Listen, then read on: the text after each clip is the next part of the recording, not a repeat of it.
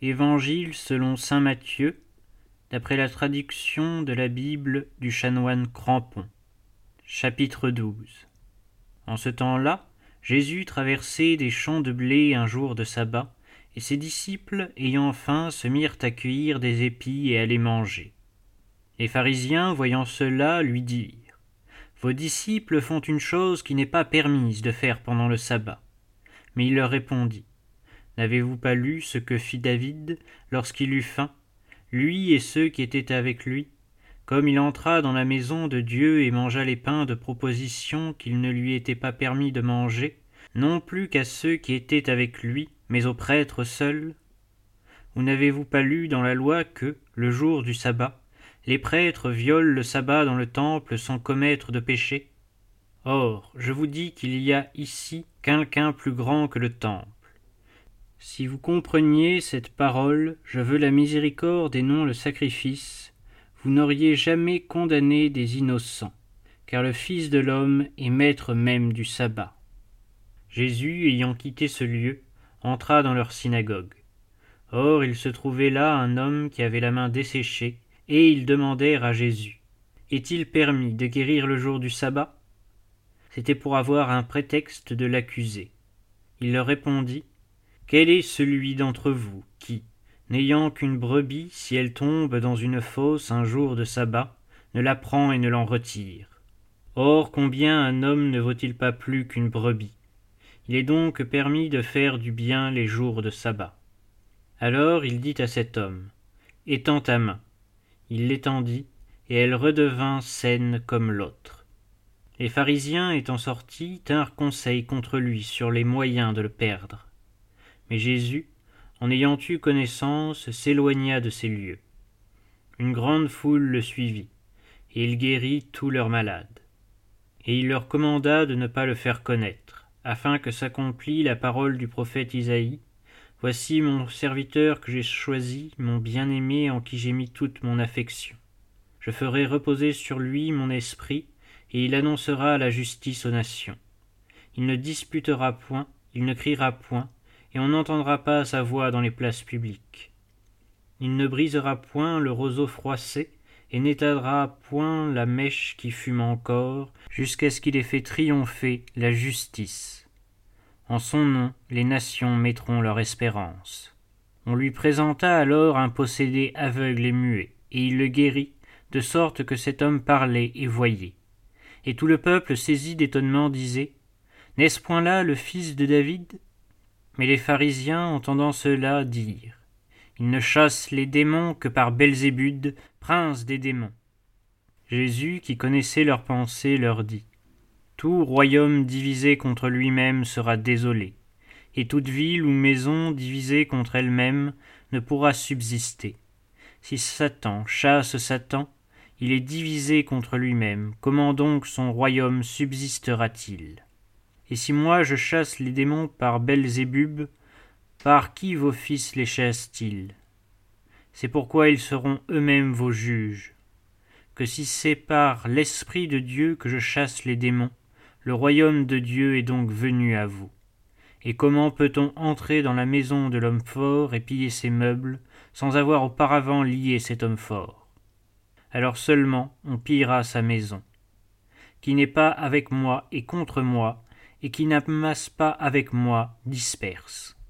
C'est pourquoi je vous dis, tout péché et tout blasphème sera remis aux hommes, mais le blasphème contre l'Esprit ne leur sera pas remis. Et quiconque aura parlé contre le Fils de l'homme, on le lui remettra, mais à celui qui aura parlé contre l'Esprit Saint, on ne lui remettra ni dans ce siècle, ni dans le siècle à venir. Ou dites que l'arbre est bon et son fruit bon, ou dites que l'arbre est mauvais et son fruit mauvais? Car c'est par son fruit qu'on connaît l'arbre. Race de vipères, comment pourriez-vous dire des choses bonnes, méchants comme vous l'êtes? Car la bouche parle de l'abondance du cœur. L'homme bon tire du bon trésor de son cœur des choses bonnes, et l'homme mauvais d'un mauvais trésor tire des choses mauvaises. Je vous le dis, au jour du jugement, les hommes rendront compte de toute parole vaine qu'ils auront dite, car tu seras justifié par tes paroles, et tu seras condamné par tes paroles. Alors quelques-uns des scribes et des pharisiens prirent la parole et dirent Maître, nous voudrions voir un signe de vous. Il leur répondit Cette race méchante et adultère demande un signe, et il ne lui sera pas donné d'autre signe que celui du prophète Jonas. De même que Jonas fut trois jours et trois nuits dans le ventre du poisson, ainsi le Fils de l'homme sera dans le sein de la terre trois jours et trois nuits. Les hommes de Ninive se dresseront au jour du jugement avec cette génération et la condamneront, parce qu'ils ont fait pénitence à la voix de Jonas, et il y a ici plus que Jonas. La reine du Midi s'élèvera au jour du jugement avec cette génération et la condamnera, parce qu'elle est venue des extrémités de la terre pour entendre la sagesse de Salomon, et il y a ici plus que Salomon. Lorsque l'esprit impur est sorti d'un homme, il va par des lieux arides, cherchant du repos, et il n'en trouve point. Alors il dit, Je retournerai dans ma maison d'où je suis sorti. Et revenant, il la trouve vide, nettoyée et ornée. Alors il s'en va prendre sept autres esprits plus méchants que lui, et entrant dans cette maison, ils y fixent leur demeure, et le dernier état de cet homme est pire que le premier. Ainsi en sera-t-il de cette génération méchante. Comme il parlait encore au peuple, sa mère et ses frères étaient dehors cherchant à lui parler. Quelqu'un lui dit Voici votre mère et vos frères qui sont là dehors, et ils cherchent à vous parler. Jésus répondit à l'homme qui lui disait cela. Qui est ma mère et qui sont mes frères? Et étendant la main vers ses disciples, il dit Voici ma mère et mes frères. Car quiconque fait la volonté de mon Père qui est dans les cieux, celui-là est mon frère, et ma sœur, et ma mère. Chapitre 13 Ce jour-là, Jésus sortit de la maison et s'assit au bord de la mer. Une grande foule s'étant assemblée autour de lui, il dut monter dans une barque où il s'assit, tandis que la foule se tenait sur le rivage et il leur dit beaucoup de choses en paraboles. Le semeur, dit-il, sortit pour semer. Et pendant qu'il semait, des grains tombèrent le long du chemin, et les oiseaux du ciel vinrent et les mangèrent. D'autres grains tombèrent sur un sol pierreux, où il n'avait pas beaucoup de terre, et ils levèrent aussitôt, parce que la terre était peu profonde. Mais le soleil s'étant levé, la plante, frappée de ses feux et n'ayant pas de racines, sécha. D'autres tombèrent parmi les épines, et les épines crurent et les étouffèrent. D'autres tombèrent dans la bonne terre, et ils produisirent du fruit, l'un cent, un autre soixante, et un autre trente. Que celui qui a des oreilles entende. Alors ses disciples s'approchant lui dirent Pourquoi leur parlez-vous en paraboles Il leur répondit À vous il a été donné de connaître les mystères du royaume des cieux, mais à eux cela n'a pas été donné. Car on donnera à celui qui a, et il sera dans l'abondance, mais à celui qui n'a pas, on ôtera même ce qu'il a. C'est pourquoi je leur parle en parabole, parce qu'en voyant ils ne voient pas, et qu'en entendant ils n'entendent ni ne comprennent. Pour eux s'accomplit la prophétie d'Isaïe. Vous entendez de vos oreilles et vous ne comprendrez point, vous verrez de vos yeux et vous ne verrez point. Car le cœur de ce peuple s'est appesanti, ils ont endurci leurs oreilles et fermé leurs yeux, de peur que leurs yeux ne voient, que leurs oreilles n'entendent, que leur cœur ne comprenne, qu'ils ne se convertissent et que je ne les guérisse. Pour vous, heureux vos yeux parce qu'ils voient, et vos oreilles parce qu'elles entendent. Je vous le dis en vérité, beaucoup de prophètes et de justes ont désiré voir ce que vous voyez et ne l'ont pas vu, entendre ce que vous entendez et ne l'ont pas entendu. Vous donc écoutez ce que signifie la parabole du semeur. Quiconque entend la parole du royaume et ne la comprend pas, le malin vient, et il enlève ce qui a été semé dans son cœur, c'est le chemin qui a reçu la semence. Le terrain pierreux où elle est tombée, c'est celui qui entend la parole et la reçoit aussitôt avec joie, mais il n'y a pas en lui de racine, il est inconstant, Dès que survient la tribulation ou la persécution à cause de la parole, aussitôt il succombe. Les épines qui ont reçu la semence, c'est celui qui entend la parole, mais les sollicitudes de ce siècle et la séduction des richesses étouffent la parole, et elle ne porte point de fruit.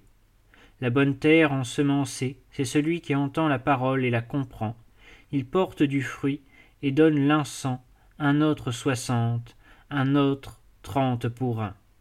Il leur proposa une autre parabole en disant Le royaume des cieux est semblable à un homme qui avait semé de bons grains dans son champ.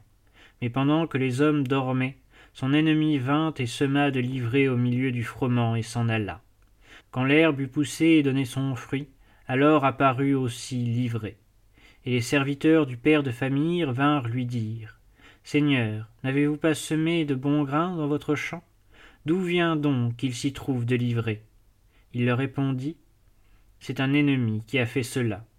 Les serviteurs lui dirent Voulez-vous que nous allions l'accueillir? Non, leur dit-il, de peur qu'avec l'ivraie vous n'arrachiez aussi le froment. Laissez croître l'un et l'autre jusqu'à la moisson, et au temps de la moisson je dirai aux moissonneurs Cueillez d'abord l'ivraie et liez-la en gerbe pour la brûler, et amassez le froment dans mon grenier. Il leur proposa une autre parabole en disant Le royaume des cieux est semblable à un grain de sénévé qu'un homme a pris et semé dans son champ. C'est la plus petite de toutes les semences, mais lorsqu'il a poussé, il est plus grand que toutes les plantes potagères, et devient un arbre, de sorte que les oiseaux du ciel viennent s'abriter dans ses rameaux. Il leur dit encore cette parabole. Le royaume des cieux est semblable au levain qu'une femme prend et mêle dans trois mesures de farine pour faire lever toute la pâte. Jésus dit à la foule toutes ces choses en parabole, et il ne lui parlait qu'en parabole, accomplissant ainsi la parole du prophète J'ouvrirai ma bouche en parabole, et je révélerai des choses cachées depuis la création du monde. Puis, ayant renvoyé le peuple, il revint dans la maison, ses disciples s'approchèrent et lui dirent Expliquez-nous la parabole de l'ivraie dans le champ. Il répondit Celui qui sème le bon grain, c'est le Fils de l'homme, le champ, c'est le monde. Le bon grain, ce sont les fils du royaume, l'ivraie, les fils du malin. L'ennemi qui l'a semé, c'est le diable, la moisson, la fin du monde. Les moissonneurs, ce sont les anges. Comme on cueille l'ivraie et qu'on la brûle dans le feu, ainsi en sera-t-il à la fin du monde. Le Fils de Dieu enverra ses anges, et ils enlèveront de son royaume tous les scandales et ceux qui commettent l'iniquité, et ils les jetteront dans la fournaise ardente.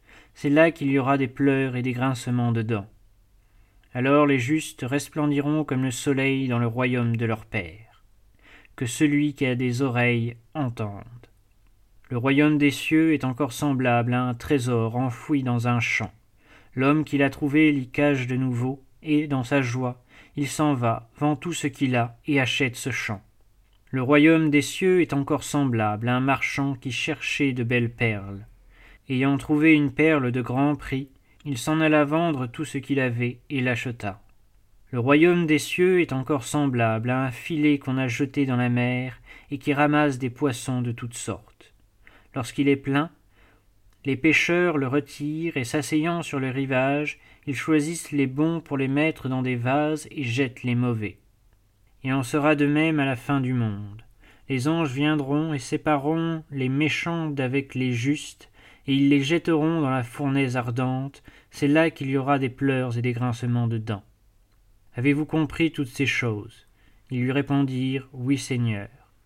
Et il ajouta C'est pourquoi tout scribe versé dans ce qui regarde le royaume des cieux ressemble à un père de famille qui tire de son trésor des choses nouvelles et des choses anciennes. Après que Jésus eut achevé ses paraboles, il partit de là. Étant venu dans sa patrie, il enseignait dans la synagogue, de sorte que saisi d'étonnement, il disait D'où viennent à celui-ci cette sagesse et ces miracles? N'est-ce pas le fils du charpentier? Sa mère ne s'appelle-t-elle pas Marie, et ses frères Jacques, Joseph, Simon et Jude? Et ses sœurs ne sont-elles pas toutes parmi nous? D'où viennent donc toutes ces choses? Et il était pour eux une pierre d'achoppement. Mais Jésus leur dit un prophète n'est sans honneur que dans sa patrie et dans sa maison. Et il ne fit pas beaucoup de miracles dans ce lieu, à cause de leur incrédulité.